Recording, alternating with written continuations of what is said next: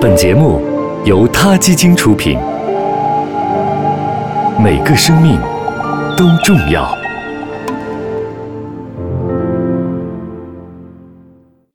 欢迎收听今天的他 Radio，获取每天最新节目推送，请关注他 Radio 微信公众号。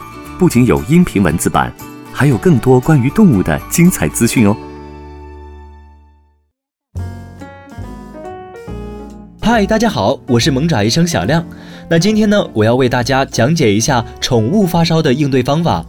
所谓发烧呢，就是狗狗或者猫咪目前身体的体温要高于平时正常的温度，在临床上我们也称为发烧。那么猫狗正常的体温是多少呢？成年犬正常体温是三十七点五到三十八点五摄氏度，幼年犬呢是三十八点五到三十九摄氏度。猫咪的正常体温呢，则是三十八点五到三十九摄氏度。目前确定猫狗是否发烧的唯一准确的方法，就是测量直肠的温度。当它们的直肠内温度达到了三十九点五或者更高的时候，那么就说明它们真的发烧了。宠物们如果发烧了，除了体温会升高，身体还会有一些其他的症状表现。比如嗜睡或者昏睡、食欲下降、体能下降、喜欢躲藏、喘息严重、发抖或者心率上升等等。当猫咪和狗狗发烧时，我们应该如何应对并治疗呢？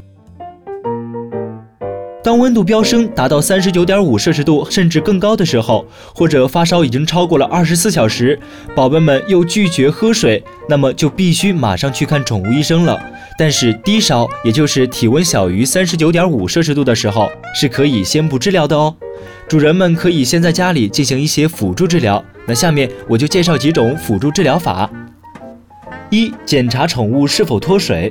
通过简单的提捏皮肤，观察其弹性，来判断您的宠物是否处于脱水状态。如果提起皮肤松手后，皮肤迅速恢复原状，说明皮肤弹性很好，猫咪和狗狗就没有出现脱水的情况。但是如果皮肤恢复延迟或者缓慢的话，那么就需要在宠物医生的指导下进行皮下补液了。二、给宠物补水、补电解质。请您在家里为宠物提供大量的清水，可以放在家里不同的、容易让宠物找到的地方，让它们随时可以喝到水。如果您的宠物已经拒绝饮水，那么您可以使用眼药水瓶或者小吸管吸取少量的水来喂它们。三、给宠物进行冰敷。用专用冰袋或者毛巾包裹冰块，放置在猫咪和狗狗的重要部位来降温。这些重要的部位主要有猫咪和狗狗的腹部、爪垫和腋窝。另外，可以使用医用酒精来擦拭爪垫降温。但是如果您家宠物有舔食脚爪的习惯，那么用酒精冰敷时就要确保它们舔不到。冰敷后呢，也要将酒精擦干净。四，给宠物来个冷水浴。如果有必要，可以试着将猫咪和狗狗放在二十五到二十七摄氏度的凉水中，五到十分钟即可，这样可以使体温快速下降。当然，冷水浴后一定要确保猫咪和狗狗的毛发被彻底吹干。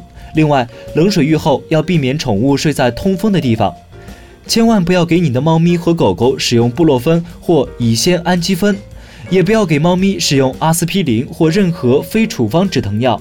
如果想用药物为它们降温的话，请一定联系宠物医生，在医生的指导下用药。